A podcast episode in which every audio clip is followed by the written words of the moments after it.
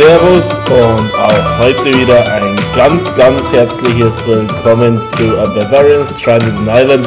Tipps und Tricks für Deutschsprachige zum Leben in Irland. So, liebe Freunde, erstmal herzlichen Dank auch heute wieder fürs Einschalten. Und ihr werdet euch vielleicht etwas wundern, aber ich habe mir gedacht, ich melde mich heute mal etwas außerhalb der Reihe bei euch. Es hat mehrere Gründe, nicht nur, dass ich offensichtlicherweise die Zeit dafür habe. Nein, außerdem ist es auch so, dass es nur noch ungefähr zwei Wochen bis Halloween sind, das ja bekanntermaßen am 31.10. ansteht. Und das bietet für mich Grund genug, eine kleine Sonderfolge zu veröffentlichen. Viele von euch werden vielleicht Halloween eher tatsächlich als amerikanischen Brauch sehen. Es ist aber in Wahrheit doch auch eine Begebenheit, ein Anlass, der sehr viele Berührungspunkte mit Irland hat und in den Wurzeln auch wirklich seine Anfänge auf der grünen Insel hat. Bevor wir uns aber tiefergehend mit Halloween beschäftigen, möchte ich noch ein paar Sachen loswerden. Zum einen auch vor dieser Folge, die ja eigentlich nicht wirklich als Folge zählt, nochmal ein paar Worte des ganz, ganz großen Dankes meinerseits. Ich habe mir erst vorhin wieder die Analytics der letzten Folgen angeschaut und euer Zuspruch ist wirklich mega. Wenn man sich so die Hörerzahlen anschaut und auch das Feedback, das ich teilweise bekommen habe, muss ich sagen, das erhöht die Motivation doch noch wirklich deutlich hier weiterzumachen und ja, euch Infos zutragen und ja, meine gesammelten Eindrücke und Kenntnisse mit euch zu teilen. Nicht zuletzt deswegen habe ich mich entschlossen, in den kommenden Wochen und Monaten neben den regulären Folgen, die ich vermutlich im Zwei-Wochen-Rhythmus weiterführen werde, zu einzelnen Themen auch so kleine Sondersendungen mit einzuflechten. Wie ich gerade bereits großspurig angekündigt habe, werden da in den nächsten Wochen noch mehrere Folgen. Erstmal aber geht es dann nächste Woche mit dem Thema Krankenversicherungen weiter. Und zwei Wochen drauf beschäftigen wir uns dann wahrscheinlich mit dem öffentlichen Nahverkehr in Irland. Aber das tut heute erstmal nichts zur Sache und bevor ich noch weiter abschweife, kehren wir damit zum Thema Halloween zurück. Wir alle kennen Halloween als ein Fest der Geister und der Kircheslaternen und als eines, an dem Kinder um die Häuser ziehen und an Türen klingeln, Klinken putzen und nach Süßigkeiten fragen. Doch was steckt darüber hinaus dahinter? Der Frage wollen wir heute mal etwas genauer auf den Zahn fühlen und uns dabei damit beschäftigen, was sind denn so die Hintergründe, was ist die Geschichte hinter Halloween. Der zweite Punkt ist etwas, wovon wahrscheinlich auch schon viele gehört haben, und zwar die Legende, die letztendlich der Ursprung von Halloween ist die Geschichte von Jack O'Lantern oder Jack Oldfield, Oldfield, wie er doch zu heißen schien, wenn er denn wirklich gelebt hätte. Dann, was sind so eigentlich die Berührungspunkte von Halloween und Irland? Die Hintergründe Halloweens werden da schon einiges vorwegnehmen, dennoch will ich das dann später noch etwas mehr ausführen. Und der letzte Punkt wird sein, wie sieht denn Halloween in Irland heute aus? Damit gehen wir direkt zu den Hintergründen über und bevor wir dabei auf die Geschichte eingehen, vielleicht einfach mal auch ganz kurz zum Wort Halloween, dass ich euch damit etwas näher bringen würde. Woher kommt denn eigentlich der Name? Der Hintergrund ist denkbar trivial. Man geht heute nämlich davon aus, dass Halloween schlicht und ergreifend von einer verballhornten oder veralteten Aussprache von Hallow Evening, was nichts weiter als eine Bezeichnung des Vorabends von Allerheiligen ist und sich damit schlicht und ergreifend auf den Zeitpunkt innerhalb des Jahres, an dem sich das Spektakel zuträgt, bezieht. Was steckt aber nun ursprünglich dahinter? Auch das ist denkbar einfach bei Halloween wird heute davon ausgegangen, und da muss man wirklich sagen, ausgegangen, weil sich vieles leider nicht mehr restlos ähm, nachvollziehen oder rekonstruieren lässt. weil viel durch die Zensur der frühchristlichen Berichterstattung verloren ging, zum einen, und zum anderen die alten Kelten keine Schriftsprache als solches hatten, was die Überlieferung oft wenig zuverlässig machte.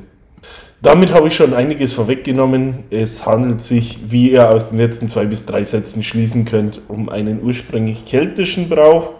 Da wird davon ausgegangen, dass es letztendlich einfach ein Brauch war, der dem Erntedankfest nicht ganz unähnlich ist. Ein Fest zum Ende des Sommers, der mit allerlei Gebräuchen und Riten einherging und an dem Masken getragen wurde und eine Menge Lärm veranstaltet, um die Geister des Winters noch weiter fernzuhalten. Von dem her könnte man vielleicht auch äh, ja, Parallelen ziehen zu den Perchtenläufen im Alpenland. Was auch dahingehend wieder Sinn macht, dass genau wie Irland auch das Alpenland letztendlich keltische Siedlungsgebiet sind.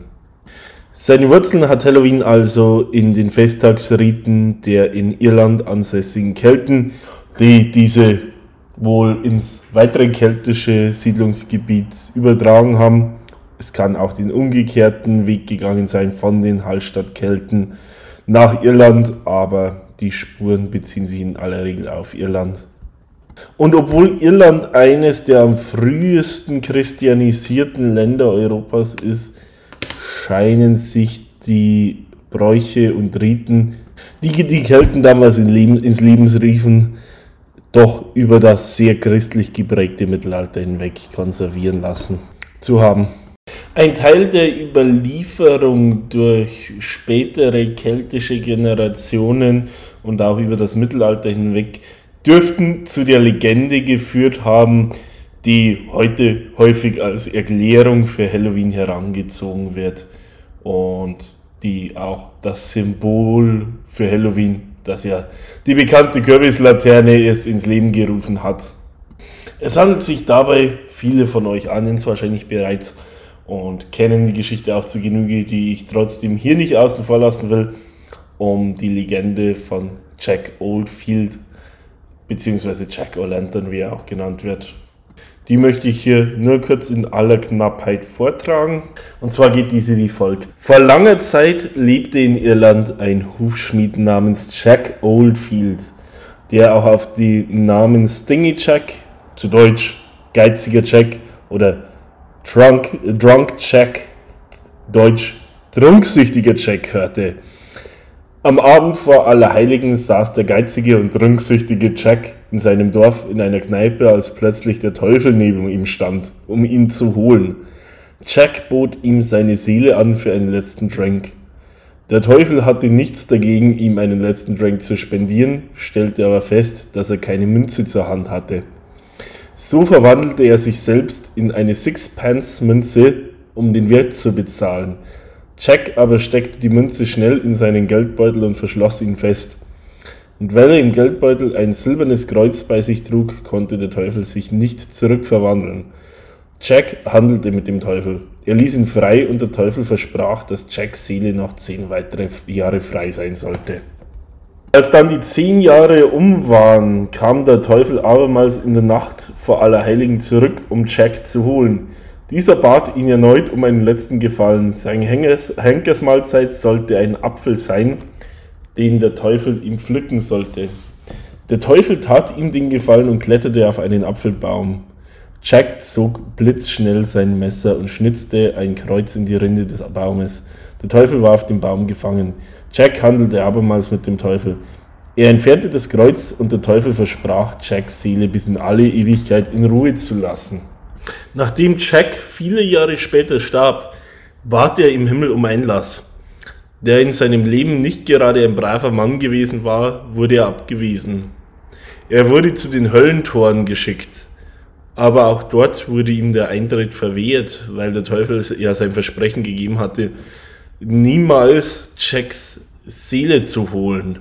Der Teufel schickte ihn zurück, woher er gekommen war. Und weil es so dunkel, kalt und windig und der Weg so weit war, bekam der Teufel Mitleid und schenkte Jack eine glühende Kohle direkt aus dem Höllenfeuer. Jack stellte die Kohle in eine ausgehöhlte Rübe, die er als Wegzehrung mitgenommen hatte. Seitdem wandelt seine verdammte Seele mit der Laterne am Vorabend von Allerheiligen durch die Dunkelheit. Aus dieser Legende wurde abgeleitet, dass an Halloween ein brennendes Stück Kohle in einer Rübe bzw. Kürbis den Teufel und alle anderen Geister abhalten könne. So, nun Freunde, jetzt wisst ihr auch, warum wir heute noch an Halloween Kürbislaternen basteln und wie diese quasi zu einem ja, integralen Bestandteil des Geister- bzw. Gruselfestes wurden. Wie ich am Anfang schon gesagt habe, zu unserem nächsten Thema, was sind denn jetzt nun die Berührungspunkte mit Irland eigentlich, habe ich in den letzten beiden Punkten doch schon einiges vorweggenommen.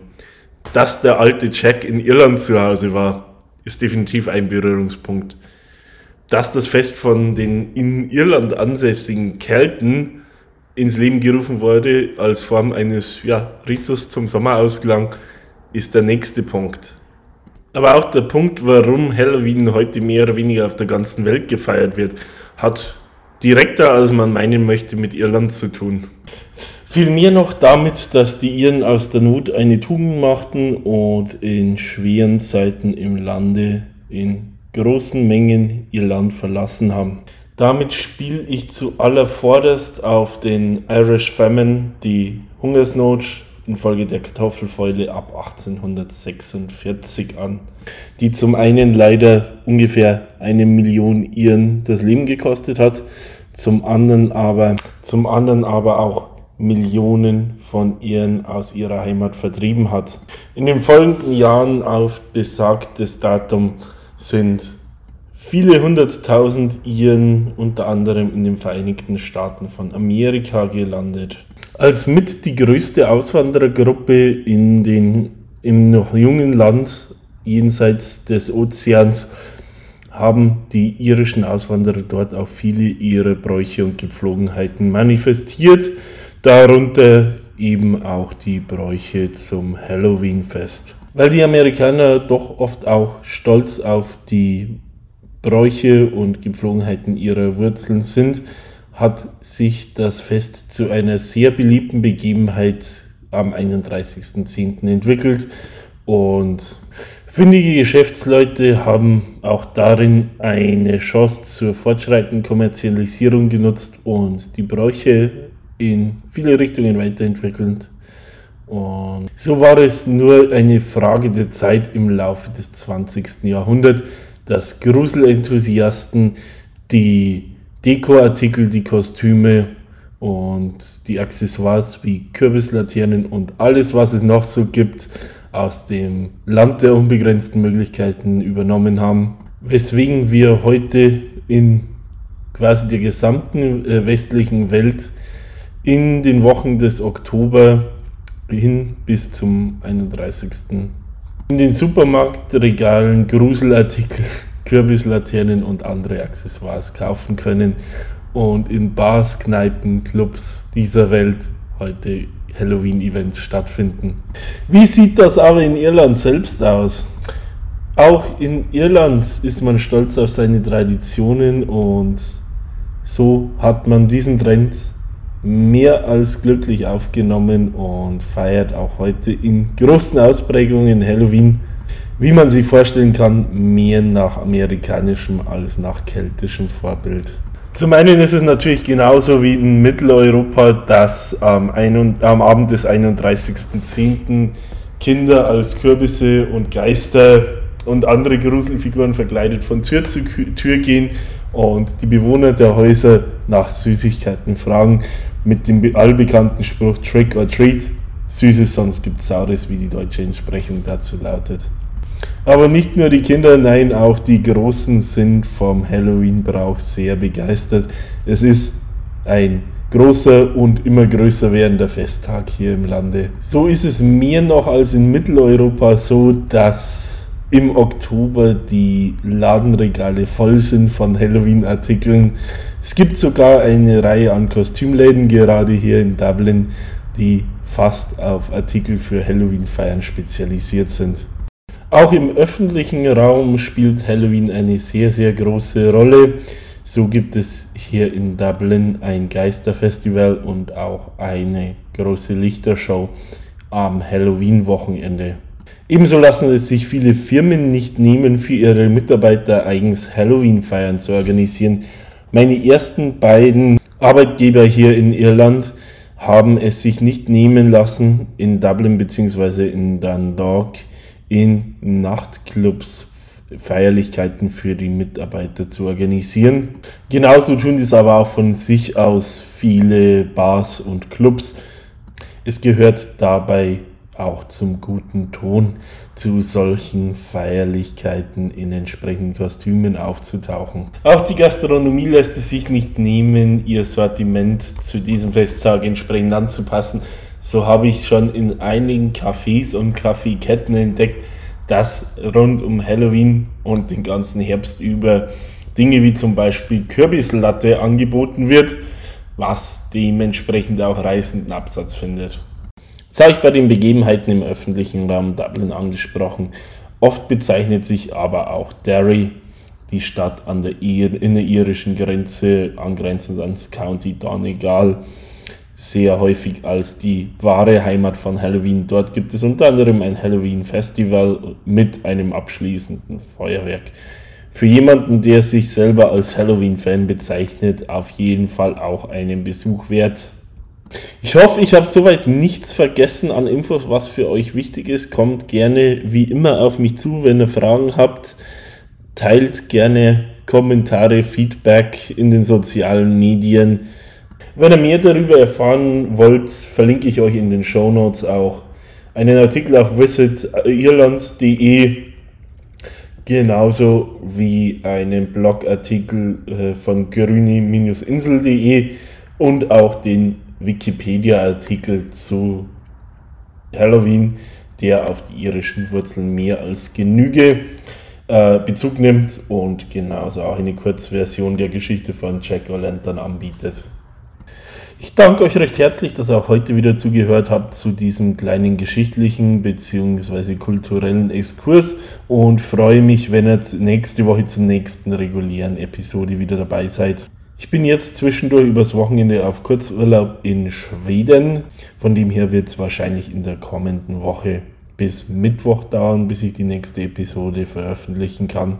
Sollten, wie gesagt, in der Zwischenzeit Fragen, Anregungen, Kritik oder sonstiges aufkommen, kontaktiert mich gern, abonniert den Podcast, lasst mir Feedback da. Teilt das Ganze auch mit euren Arbeitskollegen, Freunden, Angehörigen, die sich für das Thema interessieren.